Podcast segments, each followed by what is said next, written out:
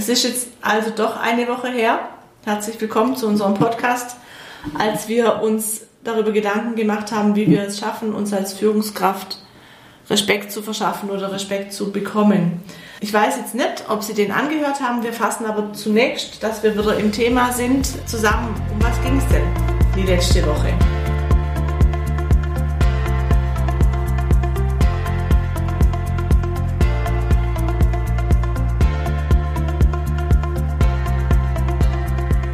Wir haben begonnen mit dem Echo-Prinzip. Genau, das Bild darf man gerne mal reinhören. Also es gehört einfach zusammen, der Podcast vom letzten Mal zum jetzigen, wo es darum geht, bevor ich Respekt erwarten darf von den Mitarbeitern, habe ich als Führungskraft die Aufgabe, diesen meinen Mitarbeitern gegenüber zu geben. Saal 1000 Spiegel war das Beispiel. Nur das, was ich reingebe, kann auch wiederum zurückkommen. Das kommt vielleicht nicht immer zurück, zugegeben, aber ich gebe jedem die Chance, dass dieser Respekt auch zurückkommen kann. Ich gebe diesen Respekt. Echo-Prinzip.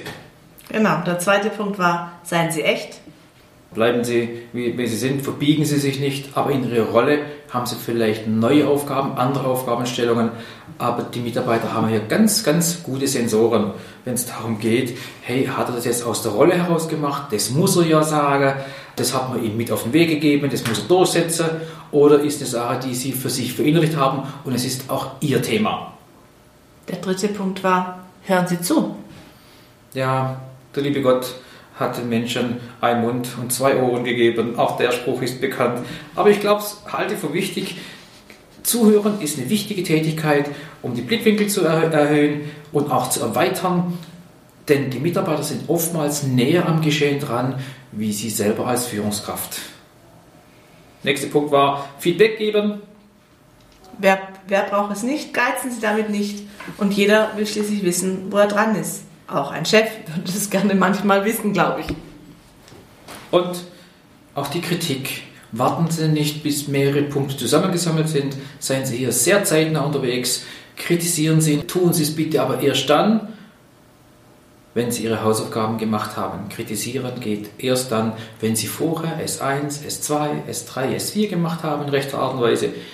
Und was es bedeutet, können Sie gerne in anderen Podcasts nochmal nachhören. Aber es ist wichtig, Sie müssen vorher gesagt haben, was erforderlich ist. Erst dann dürfen Sie kritisieren. Die meisten Kritikgespräche sind umsonst, außer wenn man sein persönlichen Ego loswerden möchte. Und es gehört nicht zum respektvollen Verhalten. Der letzte Punkt in diesem letzten Podcast von der vergangenen Woche war, seien Sie kalkulierbar. War für mich der schwierigste Punkt. Deswegen darf der Herr Schulig ihn zusammenfassen. Ja, geht doch ganz schnell. Einfach, die Mitarbeiter sollen wissen, wo sie dran sind. Die sollen ihr Verhalten sehen, das tun sie ja automatisch, aber vielleicht müssen sie von Zeit zu Zeit nachvollziehen lassen können, warum sie so reagiert haben. Und es sollte ähnlich sein. Vor allem gewissen persönlichen Werten Rechnung tragen, die ich in mir trage, dass Mitarbeiter nachher auch erkennen und sehen, auf was ankommt. Dass mal nachher Entscheidungen gefällt werden können, wie wenn ich als Führungskraft das selber ähm, getroffen hätte, diese Entscheidung. Weil die Mitarbeiter meine Werte kennen, wissen, wie man miteinander umgeht und man die Möglichkeit schafft, ja, Kalkulierbarkeit an den Tag zu legen. Nichts ist schlimmer als unkalkulierbare Chefs zu haben. Was passiert denn jetzt wieder? Das produziert Angst, das produziert Sorge und vor allem man geht in die passive Haltung. Bevor ich was aktiv mache, warte ich erstmal ab. Und das will ich nicht. Deshalb seien Sie kalkulierbar. Und jetzt gehen wir gleich wieder weiter in Medias Res.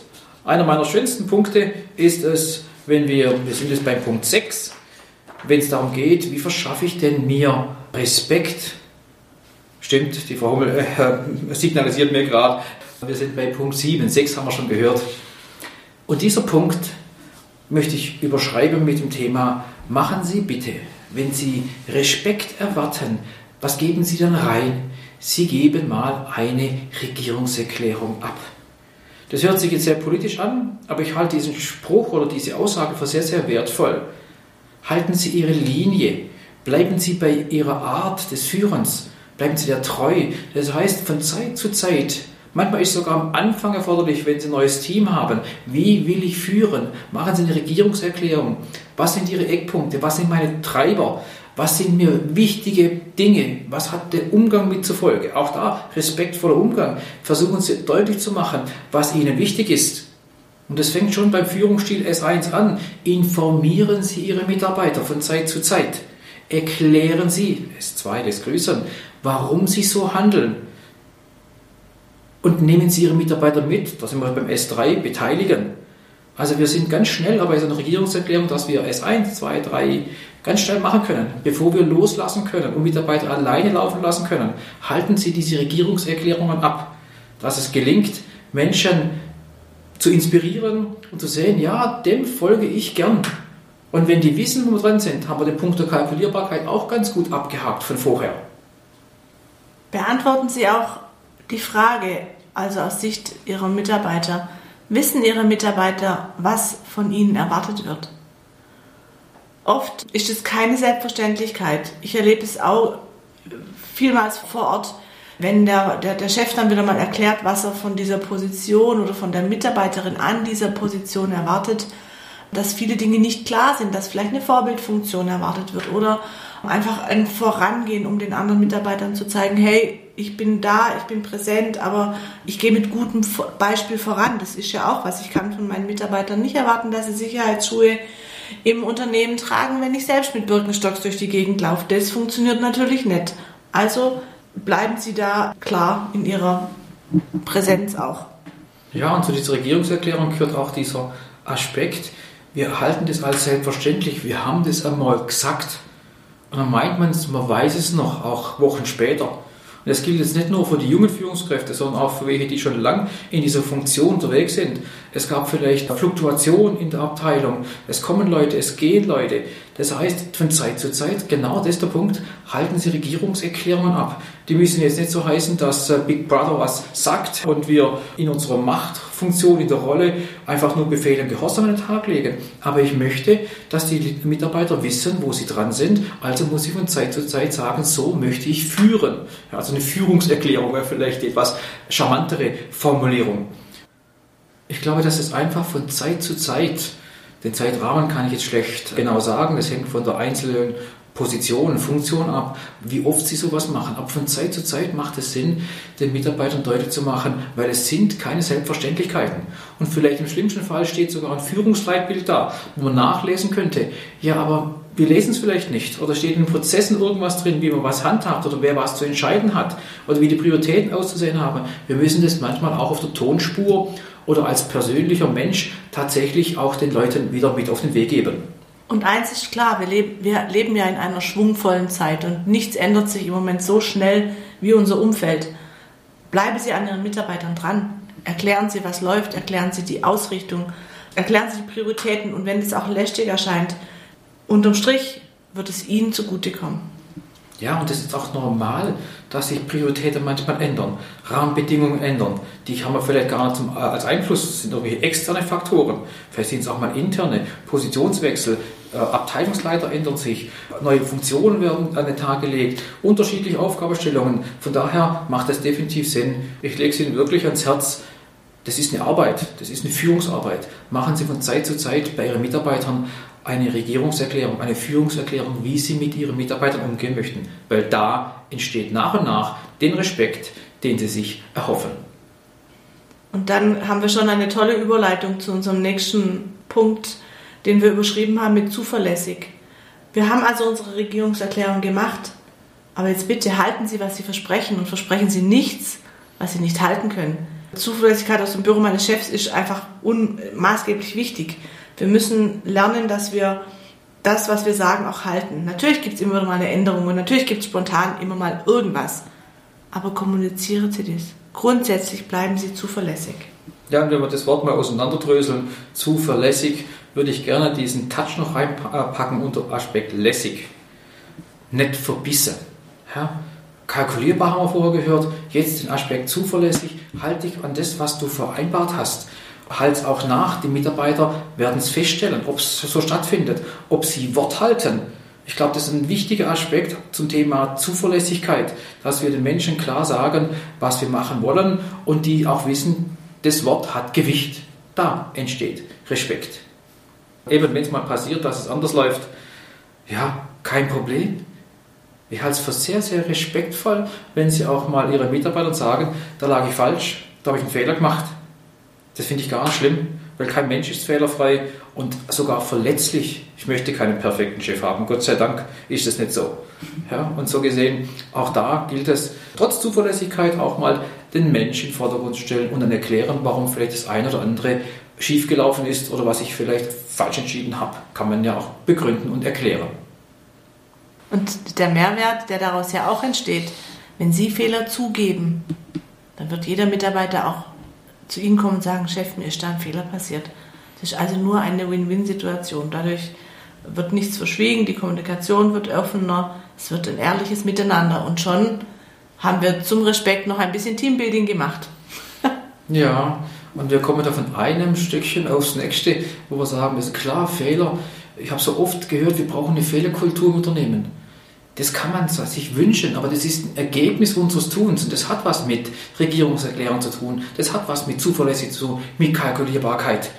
Denn ich bin überzeugt davon, dass wenn Menschen ihre Fehler eingestehen und es nicht als an den Pranger stellen bewerten, sind Kritikthemen sehr wertvoll. Da entstehen KVPs, da entstehen Verbesserungen, da kann man bestimmte Dinge überprüfen, denn nicht ohne Grund kommt eine Kritik zustande und aus der Kritik zu lernen. Ja, daraus entsteht eine gute Fehlerkultur und nichts Besseres als Führungskraft kann man passieren, wenn eine Kritik aufkommt, dass es schlecht gelaufen ist oder was falsch gemacht worden ist, die Prozesse zu überprüfen, die Werteströme zu überprüfen und möglicherweise da die Prozessoptimierung anzustoßen. Und wenn nämlich keiner was sagt, läuft es weiter wie bisher da besteht die Gefahr, dass wir lethargisch werden. Äh, lass uns weiterlaufen, so wie immer. Bestandsbewahrer, never change a running system. Welches System runnt denn da, wenn es Fehler macht? ja. ja, war gut. Ja, vor kurzem hat einer, ein Chef gesagt, er möchte jetzt null Fehlertoleranz. Natürlich ist das ein Ziel, aber er kann sich das abschminken. Wo Menschen arbeiten, werden wir keine Nullfehlertoleranz an den Tag legen. Jetzt ist es ein Chef, der akribisch und detailliert ist und mit hoher Machtfunktion unterwegs ist und es einfordert, das darf er eigentlich machen. Ich finde das gar nicht so schlimm. Aber die Tatsache, wenn jetzt Fehler passieren, suchen wir nachher nur den Verantwortlichen und geben ihm vielleicht das Kritikgespräch oder den Einlauf. Dann glaube ich, hindert es uns an der Weiterentwicklung unserer Abteilung. Und das müssen wir als Führungskräfte vermeiden. Das Oberziel Null Fehlertoleranz ist okay aber darauf, dafür zu sorgen, dass die Fehler dann kundgetan werden und nicht Kanaldeckel zuzulassen, sondern aufzumachen, vielleicht auch mal in den Mist reinzulangen und zu sehen, wie kriegen wir das besser hin. Und da entsteht wiederum genau das, was wir brauchen, Respekt. Ich kann es meinem Chef sagen, er macht mich nicht zum Minna.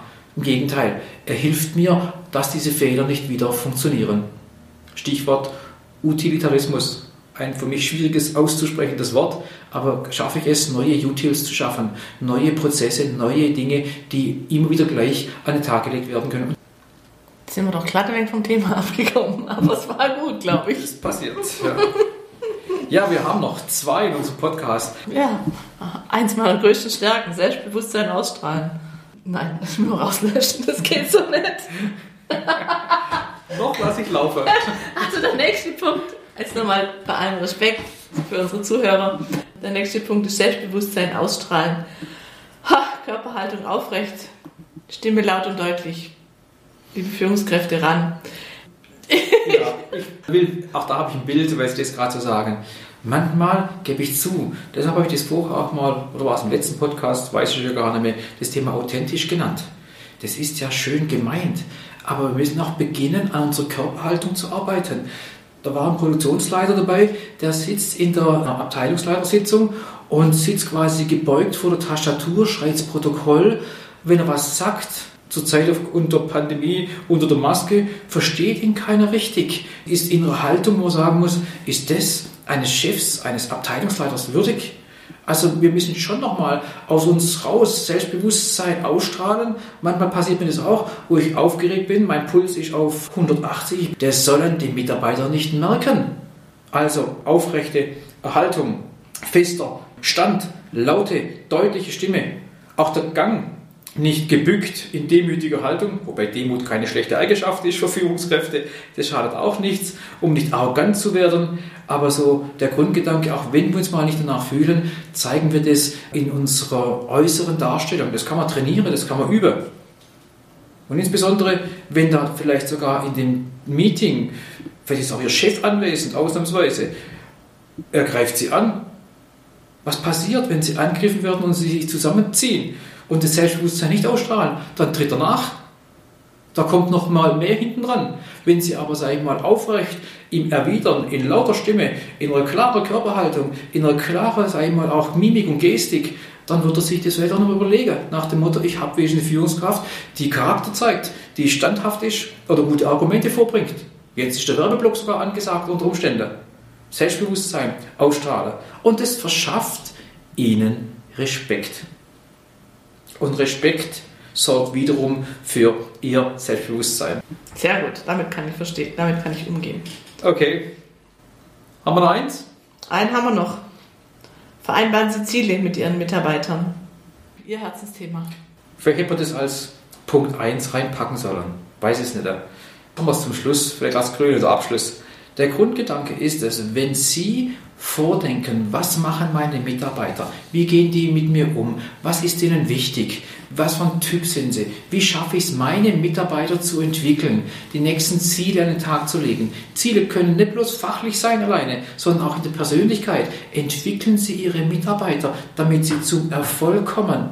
Wie cool ist das denn, wenn es darum geht, dass ich andere, nicht meine Mitarbeiter, in die Lage versetze, dass sie besser werden, dass sie wachsen, dass es gelingt, dass sie auch einen Erfolg an den Tag legen können und sie sich das selber an ihr eigenes Revers heften können. Lob indirekt durch gute Ergebnisse erzielt zu haben. Also machen Sie erreichbare Ziele.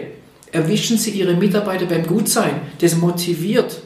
Gucken Sie, dass Sie nicht Ihre Mitarbeiter demotivieren. Das wäre schon mal eine gute Lösung für eine Führungskraft dass wir nicht unsere Mitarbeiter erstmal in Schwierigkeiten bringen und damit äh, sie ins Hamsterrad wieder zurückgehen oder in unserem ABC-Wagen in den Karren reinsitzen und sich ziehen lassen. Also, das ist Ihre Führungsaufgabe. Andere zum Erfolg kommen lassen. Und es geht in der Form, dass Sie für Ziele sorgen, in einer stillen Stunde überlegen, wo könnte die Reise hingehen mit dem Mitarbeiter in den nächsten drei Monaten, sechs Monaten, zwölf Monaten mit ihm in Dialog gehen und da was vereinbaren miteinander. Wenn das funktioniert, dann glaube ich, verschaffen sie sich richtig, richtig guten Respekt. Ich habe dem nichts hinzuzufügen. Es ist einfach so, ja, es ist einfach so. Okay, gut. Fassen wir noch zusammen? Ach ja, klar, fassen wir zusammen. Begonnen haben wir diesen Podcast mit einer Regierungserklärung regelmäßig abhalten. Genau. Ich glaube, da haben wir auch genügend dazu gesagt, aber machen Sie es von Zeit zu Zeit. Ist viel Vorbereitungsarbeit erforderlich, aber aufgrund dessen, dass Sie nah dran sind bei Ihren Mitarbeitern, dürfte es gar nicht so arg schwierig sein. Der nächste Punkt war die Zuverlässigkeit. Ja. Nächster Punkt war Selbstbewusstsein ausstrahlen und der letzte war vereinbaren Sie Ziele mit Ihren Mitarbeitern. Unser Ergebnis? Frau Hummel? Respekt. Respekt, bei allem Respekt. So sieht's aus. Genau. In dem Sinn hoffen wir, dass Sie wieder einige Impulse rausnehmen konnten, dass Sie Freude haben am Podcast zuhören und die Möglichkeit haben, das auch nach und nach umzusetzen. Denn ich glaube, wir wollen das alle, dass auch wir eine respektierte Führungskraft sind. Vom Tun zum Sein und Haben. In diesem Sinne, sagen wir Tschüss. Tschüss, Adi. Das war wieder eine Podcast-Folge von Führungskraft für Führungskräfte. Dabei waren Katja Hummel, Personalreferentin, Personalentwicklerin und meine Assistentin. Ich bin Stefan Schulig und freue mich, wenn Sie sich für unsere Produkte rund um Mitarbeiterführung interessieren. Schauen Sie auf meiner Homepage schulig-management.de vorbei. Hier finden Sie zum Beispiel ein noch kostenloses E-Book und wertvolle Videos rund um wichtige Führungsfragen. Denn wenn Führung fehlt, geht Führung schief.